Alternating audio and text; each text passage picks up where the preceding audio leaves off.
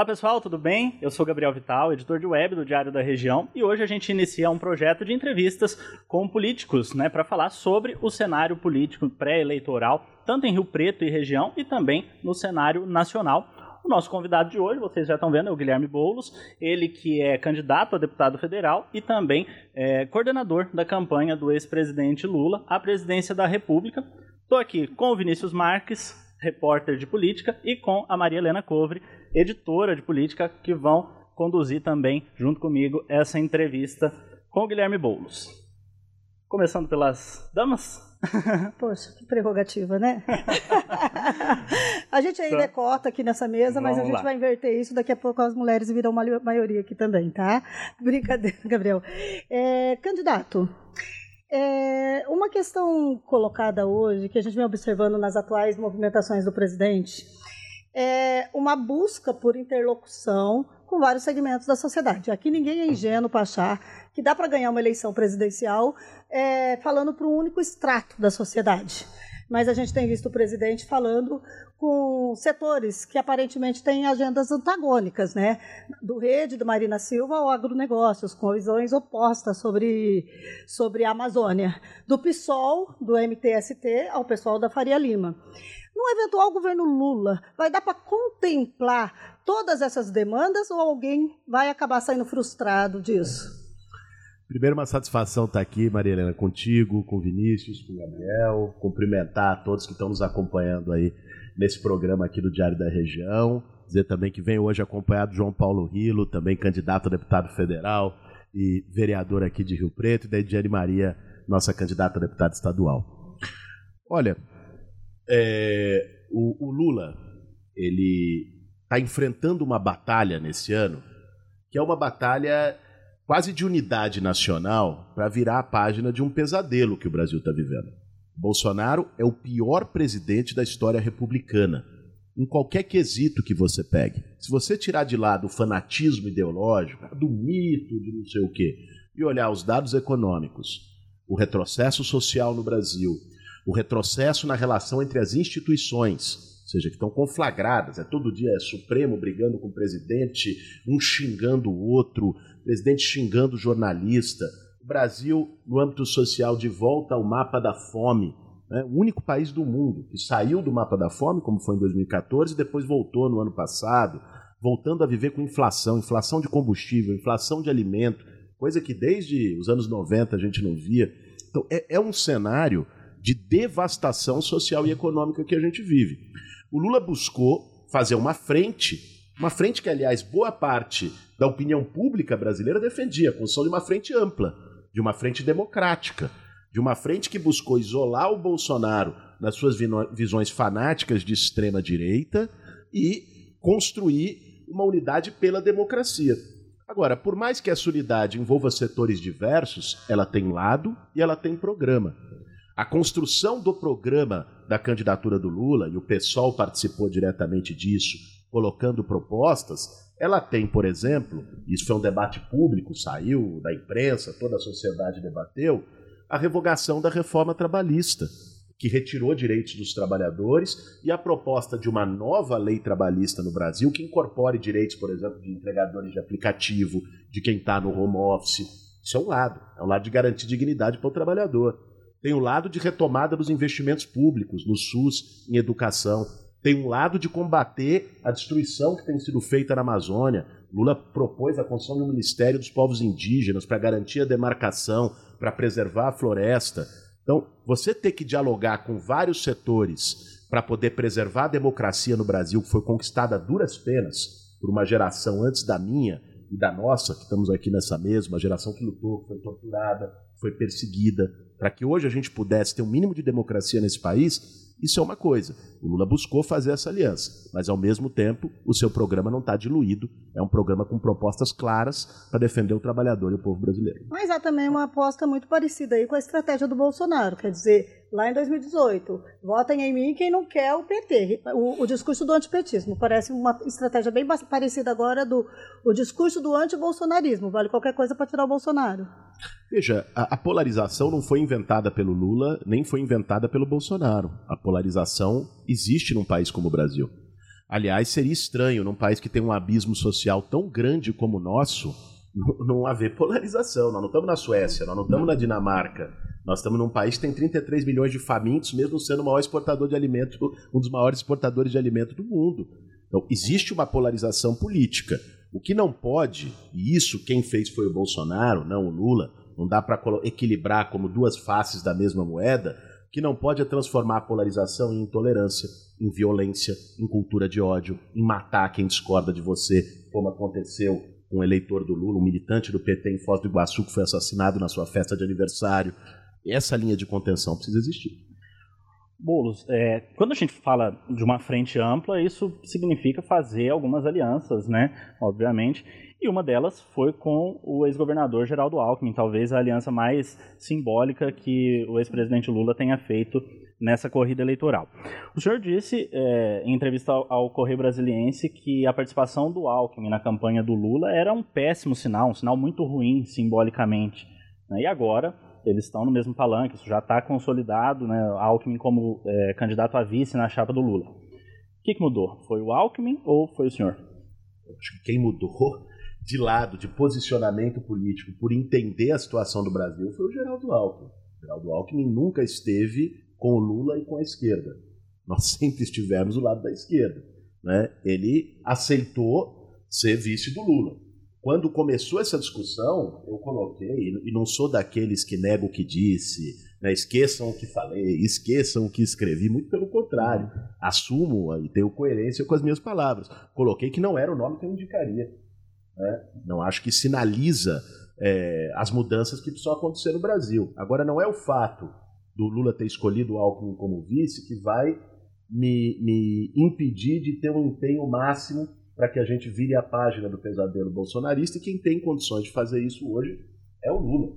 Então, embora discorde do nome da vice quando houve a indicação, é, não é isso que vai me tirar é, de corpo e alma da, da construção dessa campanha, por isso, inclusive, aceitei a posição de ser o coordenador da campanha no estado de São Paulo. Mas rola um pé atrás, assim, igual é, de acontecer algo como aconteceu com o Temer, né, que é tão criticado? Veja, é, eu acho que o cenário é outro, né? Não, não, não temos, não estamos no cenário, não, nem o Alckmin é o Temer, nem o Lula é a Dilma, e nem o 2023 do Brasil vai ser 2015 naquele clima né, de golpismo, de conflagração que estava colocado. Né? Eu não acho que a, a, maior preocupação seja essa. Né? Eu acho que o, o, o que a candidatura do Lula está transmitindo e precisa transmitir é, de um lado, ter um esforço de unidade em relação à defesa da democracia, defesa intransigente dos valores democráticos, e de outro lado, fazer com que isso não dilua, não dissolva um programa de compromisso com o povo. O que é o compromisso com o povo? É poder combater o desemprego, é poder enfrentar a fome, é poder combater as desigualdades, retomar investimento em saúde, educação moradia popular. Né? Ou seja, você não, se for para para fazer um governo como está, né, com completo descaso pela vida dos mais pobres, o Bolsonaro já faz. O sentido de eleger o Lula é ter uma alteração também profunda na política econômica, para que essa política econômica não sirva só o andar de cima, sirva também o andar de baixo. Candidato, falando de estratégias eleitorais, aqui, é, uma vez foi um dos coordenadores da campanha do, do Lula, né? Aqui na região de Rio Preto, em 2018, oito em cada dez eleitores é, votaram em Bolsonaro no segundo turno, né, contra Fernando Haddad. É, temos aqui um agro muito forte, assim também como cultura é, rural e religiosa bem diferente do que existe na capital. Né? Como conquistar esses eleitores? Vamos lá, Vinícius. Primeiro, o cenário de hoje é muito diferente do que era há quatro anos na eleição de 2018. Naquele momento, vocês vão se lembrar, quem está assistindo a gente também vai se lembrar, qual que era o caldo predominante na sociedade brasileira? Era um caldo de rejeição à política. Olha, político é tudo igual, faria no mesmo saco, todo mundo é corrupto, todo mundo. Era esse o sentimento que existia na sociedade brasileira. E o Bolsonaro, ele foi vendido de forma marqueteira como um cara que era de fora da política, que ia mudar tudo que está aí, acabar com a mamata. Quem não se lembra desses bordões? Uhum. Né? Ia ser o cara que ia né, acabar com a corrupção no Brasil. E foi com este discurso que ele ganhou a eleição e mobilizou esse eleitorado, esses 80% aqui na região e 58 milhões de pessoas no Brasil. O que, que aconteceu três anos e meio depois? Aconteceu que o cara que dizia que ia acabar com a mamata está envolvido em rachadinha, está em milícia, o filho dele comprou mansão de 6 milhões e não consegue explicar, o ministro da educação dele trocou investimento em creche por barra de ouro, ele está sentado no colo do centrão da política mais velha, entregou a chave do cofre do orçamento da União para essa turma. Ou seja, as pessoas viram. Né? Então, é, é, o Bolsonaro querer vir com esse discurso novamente não cola. Ele não vai mobilizar o mesmo sentimento que ele mobilizou em 18.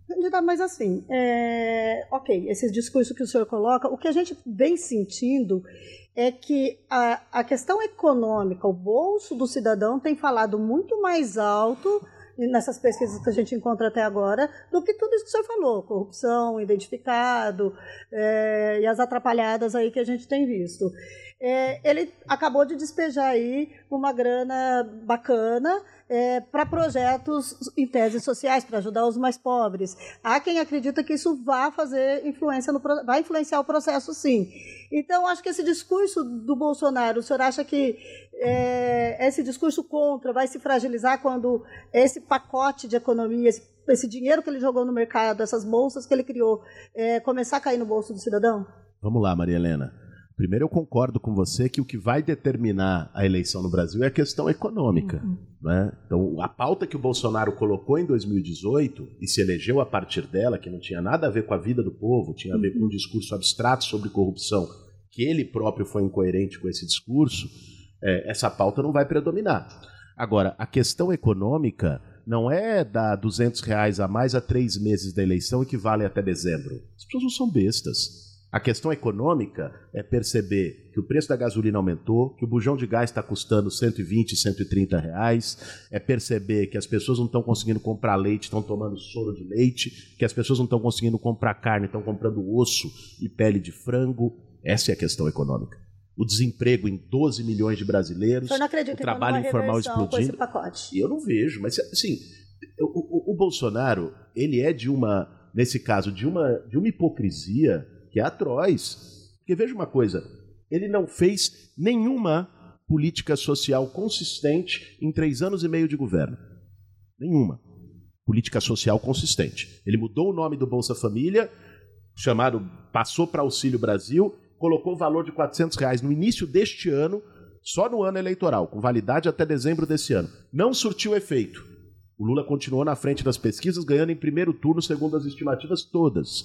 Aí ele vai lá, há três meses da eleição, aprova uma PEC que muda de 400 para 600, que dá vale bujão de gás, que dá um vale para o caminhoneiro que não paga nem um tanque de diesel, que dá um vale para o taxista que não paga nem um tanque de gasolina, e acha que isso vai fazer com que as pessoas é, há três meses mudem, esqueçam o que aconteceu nos últimos três anos? Não é assim, isso é, isso é tratar o povo como besta. Eu não acho que isso vai surtir efeito, como já não surtiu desde janeiro com o Auxílio Brasil de 400. Mas a gente tem visto historicamente, é, aconteceu com o senhor em São Paulo, quando o senhor foi para o segundo turno com o candidato Bruno Covas, é, mostrando uma realidade bem diferente, inclusive da capital, né? uma coisa, uma linhagem mais progressiva, porque a gente tinha ali dois candidatos, é, um de mais centro ali um pouquinho para a direita, outro centro-esquerda, não, não os radicalismos. É, porém, o que a gente vê majoritariamente foi um apoio do senhor. A gente viu do jovem bem instruído, da classe artística, da classe intelectual. E a gente vem para cá e a gente vê a grande dificuldade de emplacar o discurso da esquerda hoje é, em Rio Preto. É, quando a gente imagina que é, a esquerda, em tese, é quem está está defendendo uma rede de proteção social, um Estado maior, e ao mesmo tempo não consegue mostrar para aquela população de que essa é a bandeira da esquerda. Porque a esquerda não consegue mais falar com, aquele, com aquela classe, com aquele grupo que ela tanto diz defender. Maria Helena, tem um, primeiro tem um engano aí. É, a minha maior votação em São Paulo no segundo turno das eleições de 2020, de longe, foram nos bairros mais periféricos. Uhum. Eu ganhei no Grajaú, no Capão Redondo, no Campo Limpo, onde eu moro, em Cidade Tiradentes, em São Mateus, os bairros mais pobres de São Paulo, eu ganhei a eleição no segundo turno. Uhum. E perdi nos mais ricos. Tem uma coisa muito simbólica, inclusive, no bairro do Morumbi, que é um dos mais ricos de São Paulo, eu perdi do Bruno Covas de 83% a 17%. E na favela do Paraisópolis, que é a favela que fica dentro do Morumbi, eu ganhei de 60 a 40. Hum. Então, nós conseguimos dialogar com os mais pobres. Né? Uhum. A, a, a, questão é que existe uma máquina do outro lado, que é uma máquina poderosa, é a máquina do governo na mão. Você pega aqui também em São José do Rio Preto. Hoje, a primeira coisa que eu fiz quando cheguei aqui em Rio Preto foi, junto com o João Paulo Rilo e com a Ediane Maria, almoçar numa cozinha solidária num bairro do, feito pelo Minha Casa Minha Vida, num conjunto habitacional, moram milhares de pessoas. Cozinha Solidária tem um trabalho popular lá feito. Conheci dezenas de pessoas que estavam lá, mulheres, que estão produzindo 150 refeições todos os dias, conversando com a comunidade, fazendo esse trabalho.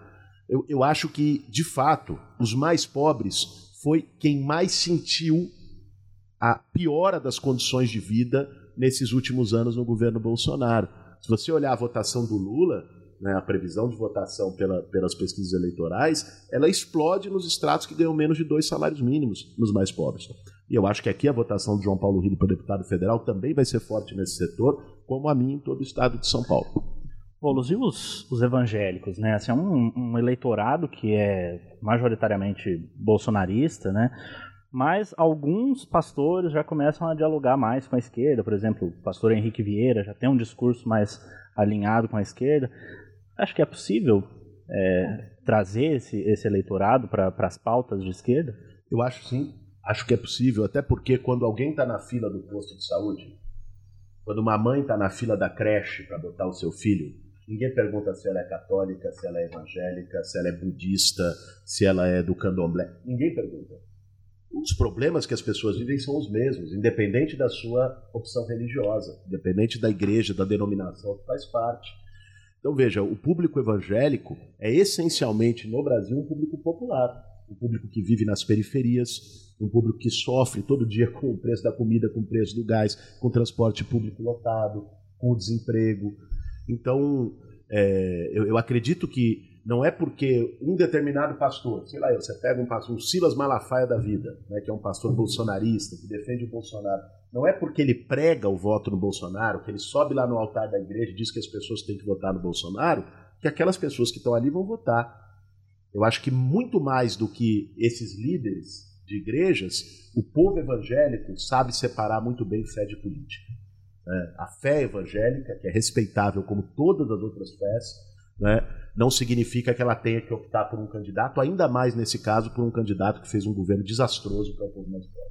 E, além de, desse público evangélico também, o agro é muito ligado às pautas de direita, né, do Bolsonaro, e também as forças policiais, principalmente. Né? Hoje aqui no, no, estado de São Paulo a gente tem uma polícia civil, uma polícia militar, a militar mais de caráter ostensivo, repressivo também, e a civil de caráter investigativo, e elas têm alguns embates entre si, né, sobre o limite, até onde vai uma e a, onde inicia o trabalho da outra, e, inclusive, alguns setores defendem, né, é, por exemplo, a desmilitarização da, da polícia militar, né, criação de uma polícia única, civil.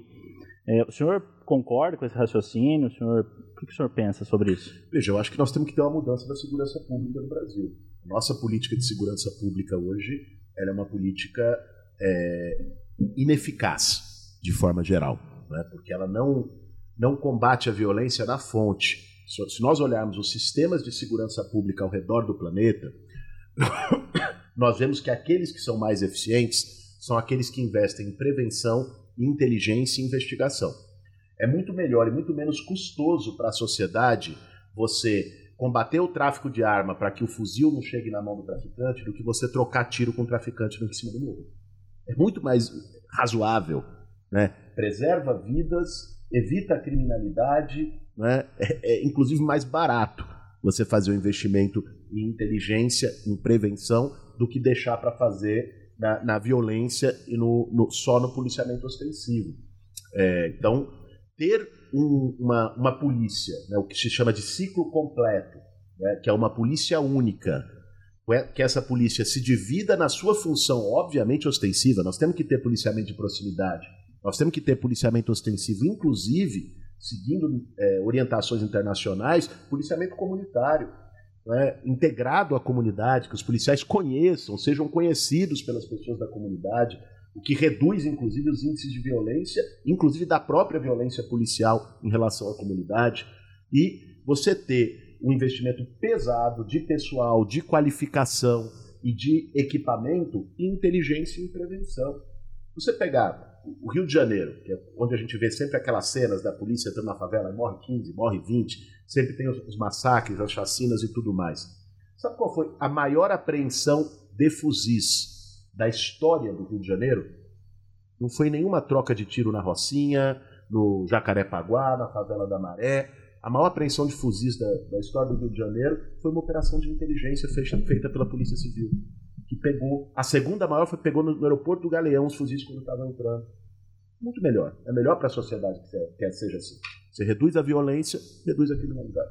Vocês conseguem levar esse discurso para dentro das forças de segurança, principalmente da Polícia Militar? Está conseguindo fazer esse diálogo com a Polícia Militar? Olha, eu acho possível fazer esse diálogo com a Polícia Militar. Agora, é evidente que a mudança nas forças de segurança significa, na, na, forma como se organizam as forças de segurança, é uma mudança constitucional. Nenhum governo pode dizer que vai fazer isso. Uhum sem ter dois terços do Congresso, Congresso, Nacional. Você tem PECs, inclusive, de desmilitarização é, tramitando no Senado, só que estão paradas, não existe maioria em relação a isso. Até porque tem um crescimento enorme das bancadas ligadas às polícias, né? principalmente a Polícia Militar. Nós temos um crescimento muito grande de candidatos militares e também uma eleição em 2018 que, que cresceu muito essa, essa, bancada, né? É verdade. Mas, mas, eu queria pontuar uma outra coisa que o Gabriel trouxe sobre o agro. Você trouxe três sim, setores, sim. né? Os evangélicos, os militares e o agro. Sim. Eu acho que quando a gente fala de agro, a gente precisa diferenciar. O que, que é o grande, o mega agronegócio exportador? Esses são uma minoria. Às vezes a gente fala agro, aí você só pensa no cara que exporta soja para a Europa e para a China. Né? O que, que é este mega exportador? E o que é que são? A maioria dos produtores rurais do estado de São Paulo e do Brasil, que são pequenos e médios, ou até grandes produtores rurais, mas que, que produzem para o mercado interno, são totalmente diferentes. Hoje, quem banca de verdade, inclusive financeiramente, a campanha do Bolsonaro, é este mega agroexportador. E, ele, e, e esse agro, de fato, primeiro, ele ganha bilhões. Segundo, ele não deixa aqui no mercado interno. Então, o Brasil é o maior exportador de soja do mundo e o óleo de soja aqui aumentou 50% no último ano. O Brasil é o maior exportador de carne do mundo, a JBS, uma grande companhia que faz isso, e aqui as pessoas não conseguem comprar carne no mercado. Então veja, é, você tem uma contradição. Esse agro tem isenção de imposto para exportação, que é uma excrescência, que se você quer estimular que o mercado interno seja abastecido antes de você botar comida na mesa da China, da Europa, dos Estados Unidos, você botar aqui em Rio Preto, das famílias de, do Brasil inteiro, você precisa dar estímulos para que se venda para o mercado interno. Só que o grande agro quer vender em dólar lá para fora. O dólar está alto, ele prefere vender em dólar para ganhar mais. E o país paga esse custo. Os pequenos e os médios produtores rurais ficaram abandonados no governo Bolsonaro. Bolsonaro acabou praticamente com o orçamento do Pronaf, Bolsonaro acabou com o PA, Programa de Aquisição de Alimentos. Bolsonaro destruiu o PENAI, o Programa de Alimentação Escolar. Bolsonaro sucateou a Conab, Companhia Nacional de Abastecimento. Quando a gente fala do aumento do preço do alimento, ah, é por causa da guerra na Ucrânia. Cara, sabe por que, que os alimentos começaram a aumentar no Brasil? Nós temos uma companhia, não foi nem o Lula que criou, isso, a Conab existe desde o tempo da ditadura militar, né? Companhia Nacional de Abastecimento. O que a Conab fazia? Estoques reguladores. Então, a Conab tinha armazéns espalhados pelo Brasil inteiro, comprava feijão, dos pequenos e dos médios produtores em geral. Aí tinha lá milhões de toneladas de feijão. Por algum problema na safra ou por especulação no preço do mercado internacional, o preço do feijão subia. O que a Conab faz? Despeja feijão no mercado e o preço desce. Isso chamava estoque regulador. Sabe o que o Bolsonaro fez em 2019, quando ele assumiu o governo? vendeu 40 armazéns da Conab. Sucateou a Conab. Hoje o estoque de feijão da Conab, para ficar no mesmo exemplo, dá para um dia de consumo nacional. Perdeu a capacidade regular. Então é lógico que você vai ter o aumento de preço. Então o que, que precisa ter para dialogar com a agro? Né? Uma política de crédito, de assistência técnica e de compras públicas para o pequeno e o médio produtor rural. Isso o governo de direita não fez. Isso está no programa de governo do Lula. Bolos, no eventual governo Lula, na opinião do senhor, as universidades públicas deverão continuar sendo frequentadas gratuitamente por alunos que têm uma exposta financeira? a universidade pública precisa ser gratuita para todos os alunos. Eu achei muito engraçado quando um deputado da direita apresentou um projeto para cobrar mensalidade em universidade pública. E ele usou o argumento de que quem tem mais tinha que pagar mais. Eu nunca vi esse mesmo deputado da direita defender taxação de grandes fortunas. Nunca vi ele defender que os bancos, que, que têm bilhões de reais de lucro, paguem mais imposto. Veja, além do que, isso é ver o perfil da universidade pública no Brasil de 20 anos atrás e não de hoje. Eu sou professor universitário, é, e, e faço eventos, palestras em universidades públicas com muita frequência. Veja, hoje está chegando a metade do público das universidades públicas que vieram de escola pública, são negros e negras que entraram pela política de cotas. E longe disso desqualificar a universidade, acabar com a meritocracia, se você olhar o rendimento escolar dos alunos cotistas, não é inferior e às vezes é superior ao dos demais alunos. Né? Então, a universidade pública não tem a mesma cara elitizada que ela tinha antes da política de ampliação de cotas de assistência e permanência estudantil que foram construídas é, nos governos Lula-Dilma. Né? Mesmo Bolsonaro não investindo nisso, ele não conseguiu destruir isso. Então, assim, cobrar mensalidade na universidade pública não é o caminho para garantir equidade. O caminho para garantir equidade é abrir ainda mais as portas dessa universidade pública para os estudantes e para os jovens mais pobres. Por que o senhor acha que Rio Preto, que é um polo regional, né, capital da região metropolitana, com toda essa importância que tem, por exemplo, na área de saúde, que é visitada pelo país inteiro, não tem uma universidade federal aqui em Rio Preto. Eu acho lamentável. Sendo qual for o governo que foi, seja Temer, Lula, Dilma, Bolsonaro. Eu acho que tem todas as condições, né, de, de, de, você ter uma universidade federal aqui. O Rio Preto é um polo regional. Né, eu acho que o, o interior de São Paulo. O que acabou acontecendo, eu acredito, e aqui não é uma justificativa, é meio que buscar entender o que houve. O que acabou acontecendo no governo Lula é que o, interior é, tem uma cobertura muito forte da, da Unesp, maior medida, que é a nossa universidade mais capilarizada, da Unicamp e da USP em menor medida. Então, quando foram definir a política de ampliação das universidades federais, priorizaram regiões do país que não tinham cobertura nenhuma universitária, sobretudo na região Nordeste, em, em, em outros estados do país. Mas isso não é justificativa. Eu acho que é, é preciso retomar a política de ampliação, que foi interrompida desde o Temer, a política de ampliação das universidades federais, e certamente Rio Preto e outras capitais do interior paulista é, precisam ser contempladas. Candidato, é, nessa, vamos voltar um pouquinho aí para os acordos eleitorais. É, nesse palanque gigante aí do presidente, do ex-presidente Lula para a campanha à reeleição, é, qual o papel que o senhor, que o PSOL vai ter? Chegou a se discutir ministério? Que ministério, que ministério o senhor acha que o PSOL tem afinidade e qual o papel exato, executivo num governo, num eventual governo do Lula? Veja, eu acho que discutir composição de governo antes de ganhar a eleição é temerário, dá azar. Dá. dá azar. Eu não entro nessa. Eu acho que isso aí é. Existe muita especulação. Ela, toda hora sai nota no jornal diferente, não sei quem vai ser ministro, não sei quem prometeu o Ministério Público. A gente já tem uma aposta, né, Gabriel? A gente já formou os dois, os dois ministérios. Tem gente bolão, fazendo os dois lados. Já bolão. Mas, mas eu não entro nessa. Eu não, eu não acho que a discussão é nesse é momento tem, tem que se dar em torno de ministério. Eu acho que a discussão nesse momento tem que se dar em torno de um esforço concentrado para ganhar a eleição em torno de um projeto de país para o que fazer a partir do dia de 1 de janeiro ganhando a eleição. Entendi. Olha, Boulos, a negociação do PSOL com o PT né, pela disputa do governo de São Paulo, né, com apoio ao Fernando Haddad, envolve um acordo que o partido se compromete a apoiar a candidatura do senhor em 2024. Né? Na quarta, a gente teve o PSDB do governador Rodrigo Garcia, é, definiu o seu vice, é, Eugenio Julian, deputado aqui da região, com acordo com a candidatura à reeleição do Ricardo Nunes na capital. Né? Os políticos, partidos, de uma forma geral, eles se interessam mais com seus próprios futuros políticos, seu destino político, do que com a população em geral? Olha, lamentavelmente, é, na política você tem muita gente que constrói a sua atuação olhando um próprio umbigo e muitas vezes querendo ganhar privilégios, ganhar é, não só espaços de poder, mas vendo a política como negócio. não é o meu caso. Né? Minha atuação na política vem do movimento social, atuo há 20 anos no movimento de luta por moradia dos trabalhadores sem teto, sofro um preconceito imenso e alvo de fake news a toda, ah, o bolo vai invadir sua casa e por aí. Daí para frente, todo tipo de absurdo por este compromisso com causas, com o movimento social. Para mim, a política só faz sentido se ela representar é, a realização de sonhos, a realização de ideais. A política não é um instrumento de escada pessoal, não deveria ser para ninguém. A política precisa ser um instrumento de transformação da sociedade.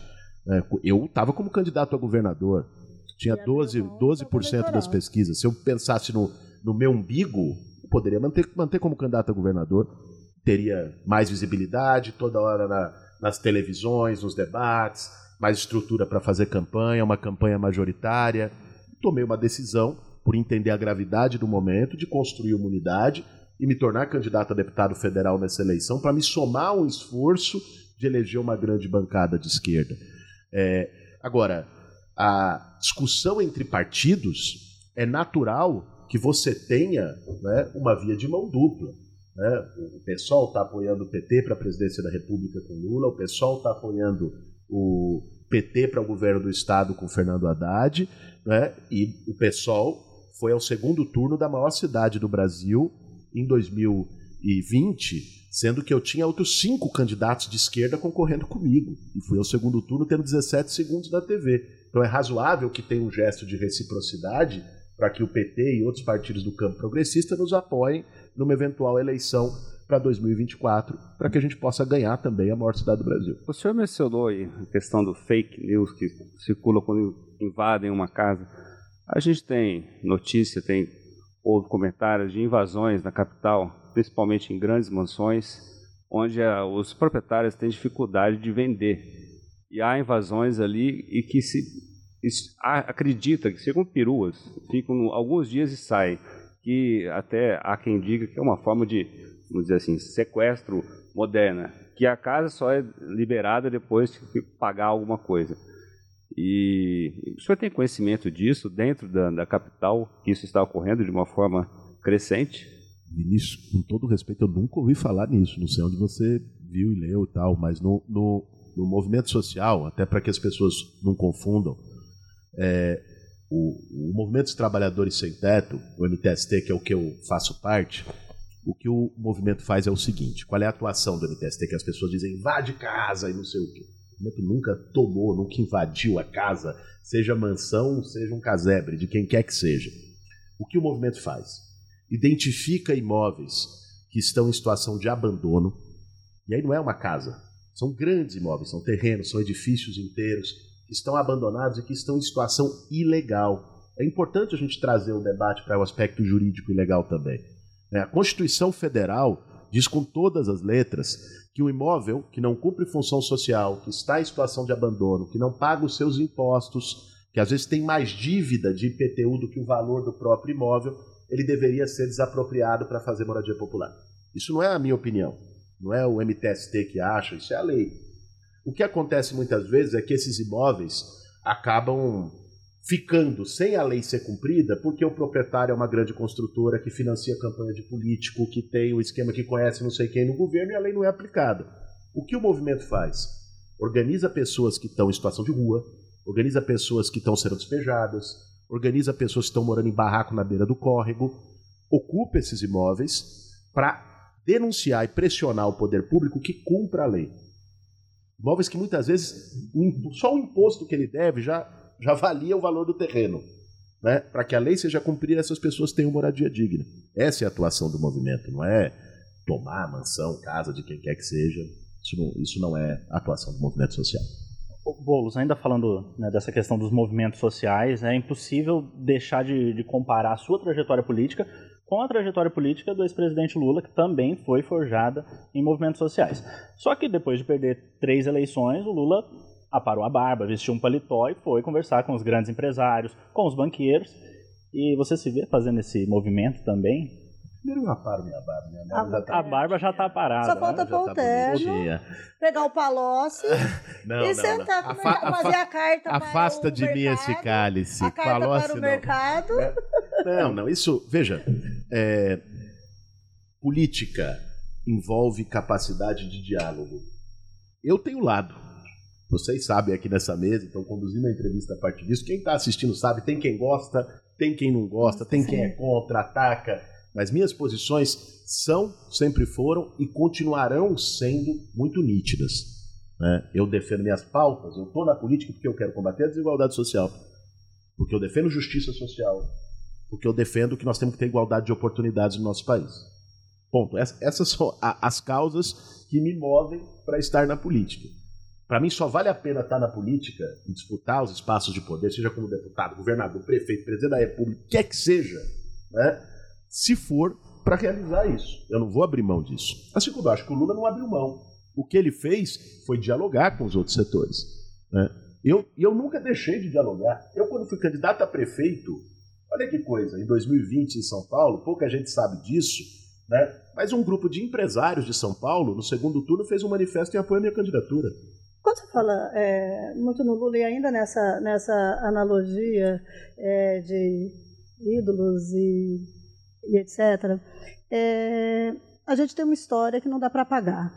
É, o senhor citou aí a questão dos, das acusações, das denúncias de corrupção envolvendo é, que o governo Bolsonaro também expõe.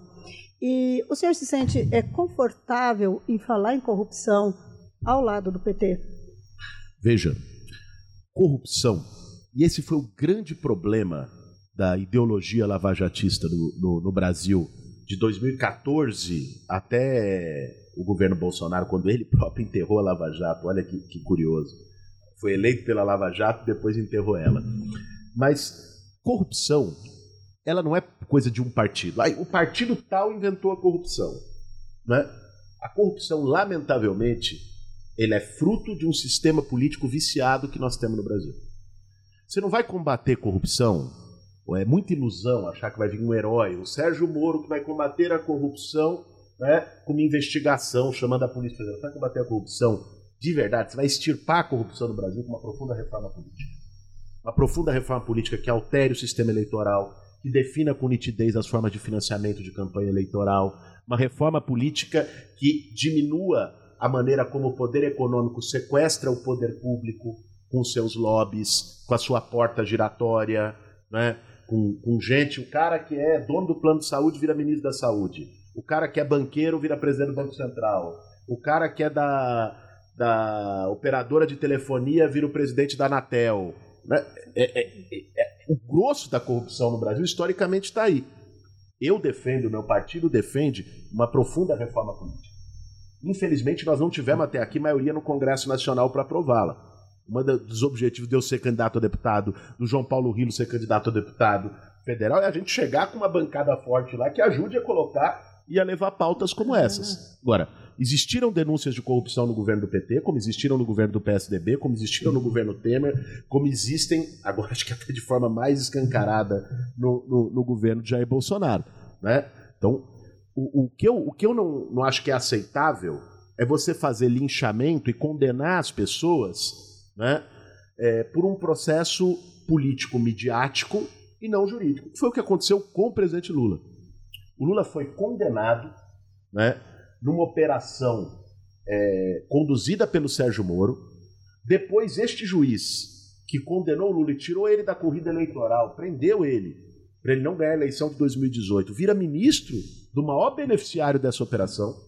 Depois vazam mensagens de que esse mesmo juiz teve condutas ilegais junto com o Ministério Público, como um conluio, para poder fazer isso.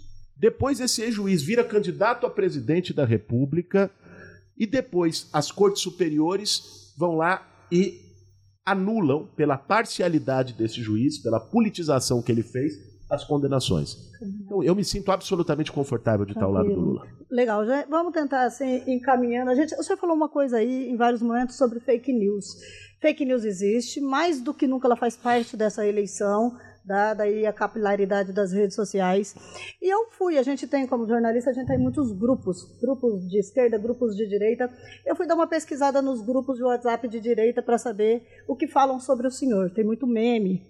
E várias, várias, desde a invasão que o Gabriel já tocou, Mas tem uma, e eu acho que a transparência é legal nesse sentido, porque ela ajuda a, a combater. Um dos memes, ou uma das coisas que mais se diz nos grupos de direita é que o Boulos não trabalha, é filho de médico e vive Isso de é mesada é do pai. Calma, não, é filho de médico e vive, de, e portanto, vindo de uma classe média paulistana, vive da mesada do pai e nunca trabalhou. Eu queria saber o seguinte: como que, que de onde vem o dinheiro que paga os boletos da família Boulos? Vamos lá, que bom, que bom que você trouxe essa pergunta, Maria Helena. Eu até brincava no começo de uma outra entrevista que eu dei agora, que eu falei, o que eu mais gosto numa entrevista é quando alguém pergunta: Boulos, você invade casa? Boulos, você não trabalha? Por quê? Porque às vezes é a pergunta de quem está assistindo Sim. e é a oportunidade da gente esclarecer e desmontar uma fake news. É, eu trabalho há 19 anos como professor. É, pela primeira vez entrei como professor do Estado, trabalhei na rede pública estadual como professor de filosofia durante alguns anos. Trabalhei em várias faculdades, né, na Faculdade de Mauá, na Escola de Educação Permanente, na Escola de Sociologia e Política, na PUC, né, dei aula na PUC até é, o mês passado, semestre, agora me desincompatibilizei por causa do processo eleitoral.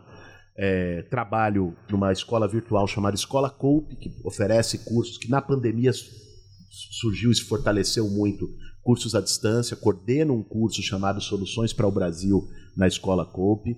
É, já trabalhei como colunista de uma série de órgãos, Jornal Folha de São Paulo, sou colunista da Carta Capital, sou colunista do portal do IRI, é, já escrevi e publiquei três livros, né, o último agora publicado há três meses, que é o livro Sem Medo do Futuro. Então, a minha renda, né, a renda que paga ajuda a sustentar a minha casa, que paga os boletos, junto com a minha esposa, que também trabalha. Né, São duas foi, filhas? Boletos. Temos duas filhas, né, a Sofia e a Laura. Essa renda vem do meu trabalho como professor, do meu trabalho como escritor do meu trabalho como colunista. E aqui, a gente vai sempre encerrar com uma pergunta que eles falaram que é o que tem que fazer, porque é uma pergunta sem noção e só eu tenho coragem de fazer perguntas sem noção. Não, seria mais uma ainda. Você deixou mais uma? eu vou para a minha pergunta sem noção, porque, sério, ontem, de ontem para hoje, duas horas da manhã, tinha político me mandando mensagem sobre a questão do vice do candidato é, Rodrigo. Rodrigo Garcia, né? A gente saiu daqui 11 horas da noite, o povo não dorme, vocês não dormem. Que loucura. É, vocês vivem política 24 horas, a gente também, jornalista aí, porque vocês estão acordados, nós também temos que estar acordados, vocês estão fazendo reunião, a gente tem que esperar a reunião. E eu pensei assim, gente, como que esses, esse povo, homens, mulheres, que estão na política cada vez mais, mulheres, muito bom isso, é, me sinto representada cada vez mais, é, como que esse povo mantém casamento. Que horas que, que, como que, que, sobrevive um casamento? Se vocês só falam em política, só fazem política. Veja. Casamento de política e eleição tem vida sexual ativa? Me, me responde, porque não é possível. Olha, eu não posso responder por todos os políticos. O meu tem. Felizmente. É, tá e olha que minha, minha esposa também é militante política, além de formada em direito e tal. Põe na agenda. Ela... Vocês põem na agenda? Manda pôr na agenda entre uma reunião e outra. Não, eu durmo em casa todos, todos os dias com a minha esposa e também reservo um tempo. Você sabe que na agenda a minha maior demanda é, foi, não veio nem da minha esposa, veio das minhas filhas. Porque a, aí é que é o bicho pega. Eu tenho uma filha de 10 anos e outra de 12. E elas chegaram, eu já participei de duas campanhas nos últimos anos. Elas chegaram, quando viram que eu ia ser candidato de novo, me chamaram numa reunião familiar e podiam pai, nós temos uma coisa assim. Se articularam as duas, se juntaram ali, pai, nós temos uma coisa a falar com você nessa campanha, nós não vamos aceitar que você não fique com a gente um momento. Eu fiz um compromisso com as minhas filhas, né? Todo domingo à tarde, que domingo é dia de, de fazer campanha, mas todo domingo à tarde eu suspendo a agenda e é o dia delas. Aí cada final de semana é de uma. Aí um dia uma vai, escolhe cinema, outra o parque, outra não sei o quê. Então foi, foi também o, o, o jeitinho que deu para fazer. E também tem uma outra. Política não é também só essa coisa chata, só a reunião e não sei o quê, e a conversa interminável e a discussão. Eu tô aqui do lado da Ediane Maria, que veio comigo me acompanhando aqui para Rio Preto, que é uma dessas mulheres que está ousando ocupar Exatamente. os espaços de poder da política, uma mulher incrível, negra, trabalhou a vida toda como empregada doméstica, uma guerreira e agora é candidata a deputada estadual. Sabe o que a campanha da Ediane faz toda quinta-feira lá em São Paulo? O Samba de Maria. Então junta depois num bar lá na Santa Cecília, em São Paulo, agradável. e faz um sambão né? Aí junto o pessoal também termina o dia, toma uma cerveja, dá uma hum, espairecida. Hum. Então também é, é, cultura e é arte. É, disseram que o senhor também conseguiu muito voto lá em 2020 jogando videogame, né? Junto com o Felipe Neto. Com o Felipe Neto, é, então, essa, jogando essa Among Us. É, minhas, aqui, é. minhas filhas que jogaram por mim, porque eu não sabia nada. Minhas filhas foram me orientando, mas deu Bacana. certo. Vai querer fazer a saideira, Vinícius? Ou depois dessa? Depois dessa. Acabou o clima. Ninguém mais tem clima para perguntar, perguntar coisa séria. Eu consegui estragar a seriedade. Não, porque tem gente que, por exemplo, fala também que isso daí não, não vai ocorrer, mas realmente não é. É um, uma outra área sobre esse risco de ruptura que existe ou não na é avaliação do senhor com os diversos ataques que são feitos ao sistema eleitoral. É, a gente conversou essa semana com o ex-ministro da Defesa, Waldo Rebelo, uhum. que é um, um, político que tem uma larga escala né, de experiência em vários governos, né, ele acha que isso é uma utopia, que não existe a menor condição de existir esse risco por quem quer que seja. Qual a opinião do senhor sobre esse, esse, esse risco, se existe ou não? Olha, eu acredito que um, um, risco de uma ruptura, de um golpe militar no sentido tradicional, os caras botarem tanque na rua, fechar o Congresso, vir aqui censurar o jornal, esse tipo de coisa, eu acho muito improvável. Por quê? Primeiro, porque não tem clima internacional. Segundo, porque eu acho que as Forças Armadas não vão destruir totalmente a sua credibilidade institucional para entrar numa aventura do Bolsonaro com o Carluxo. Né?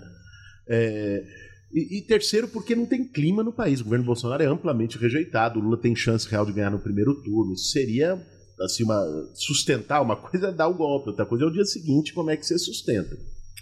Onde eu acho que mora o perigo? Ah, o perigo mora no fato de que o Bolsonaro dificilmente vai aceitar o resultado eleitoral. Eu não consigo imaginar, não sei se vocês conseguem, ele perdendo a eleição por Lula, chegando na televisão e dizendo: olha, gente o jogo foi justo, eu perdi, quero parabenizar o candidato vencedor, vamos iniciar um governo de transição. Vai fazer isso. Ele vai querer criar um caos. Ele vai querer criar um cenário de conflagração, até porque ele está desesperado. A questão do Bolsonaro, por que, que ele fala toda hora em urna eletrônica e não sei o quê? É porque ele sabe que quando ele sair do governo, a chance real é dele ser preso que ele não vai mais indicar o diretor da Polícia Federal lá do Rio para cobertar caso Marielle, para cobertar a rachadinha do filho, que ele não vai indicar mais Procurador-Geral da República, porque ele não vai mais poder botar sigilo de 100 anos em documento. Então, é, é, ele pode se complicar bem, e ele sabe disso, falou isso inclusive essa semana, e isso é o desespero que tem. Por isso acho que ele vai até as últimas consequências.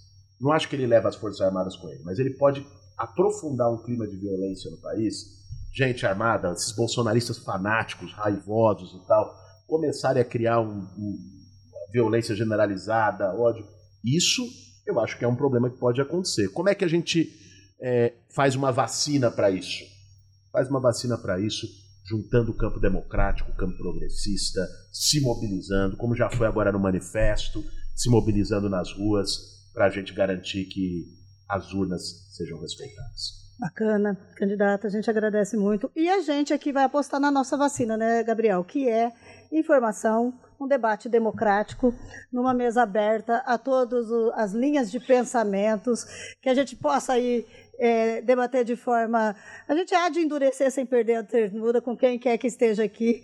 E a gente tem, inclusive, já o nosso nome da quinta-feira que vem, né, Gabriel? É, em que estará aqui, entrevistado por uma equipe nossa, o prefeito Edinho Araújo, que não é candidato, mas vem falar sobre eleições. Não vai falar do governo dele nem da administração dele. Nós vamos debater eleições. O tema aqui agora vai ser eleições. Nós vamos estar com a mesa aberta para falar de eleições, trazendo pessoas de todos os campos ideológicos, como o senhor costuma dizer, democraticamente. Porque a democracia é o nosso lema também. É isso aí. E o, esse bate-papo está disponível no YouTube, também nas plataformas de áudio, é, em todas as plataformas de áudio, Spotify, Deezer, Apple Podcasts, é, Amazon Music, todos os, todas as plataformas de áudio, também nas assistentes virtuais, vocês podem acompanhar. E é, no próximo, na próxima, no próximo bate-papo, a Maria Helena conduz aqui com uma nova mesa redonda entrevistando o prefeito Edinho Araújo. Fiquei sabendo disso agora, viu, gente? Ele acabou de me avisar. É, não, não, não sou eu. é isso, gente. Obrigado por ter acompanhado até aqui. Obrigado, Boulos, por ter participado desse primeiro bate-papo. Vinícius, Maria Helena. Obrigado, obrigado, Gabriel, Vinícius, Maria Helena. Uma satisfação ter conversado com vocês aqui hoje. Até a próxima. Tchau, tchau.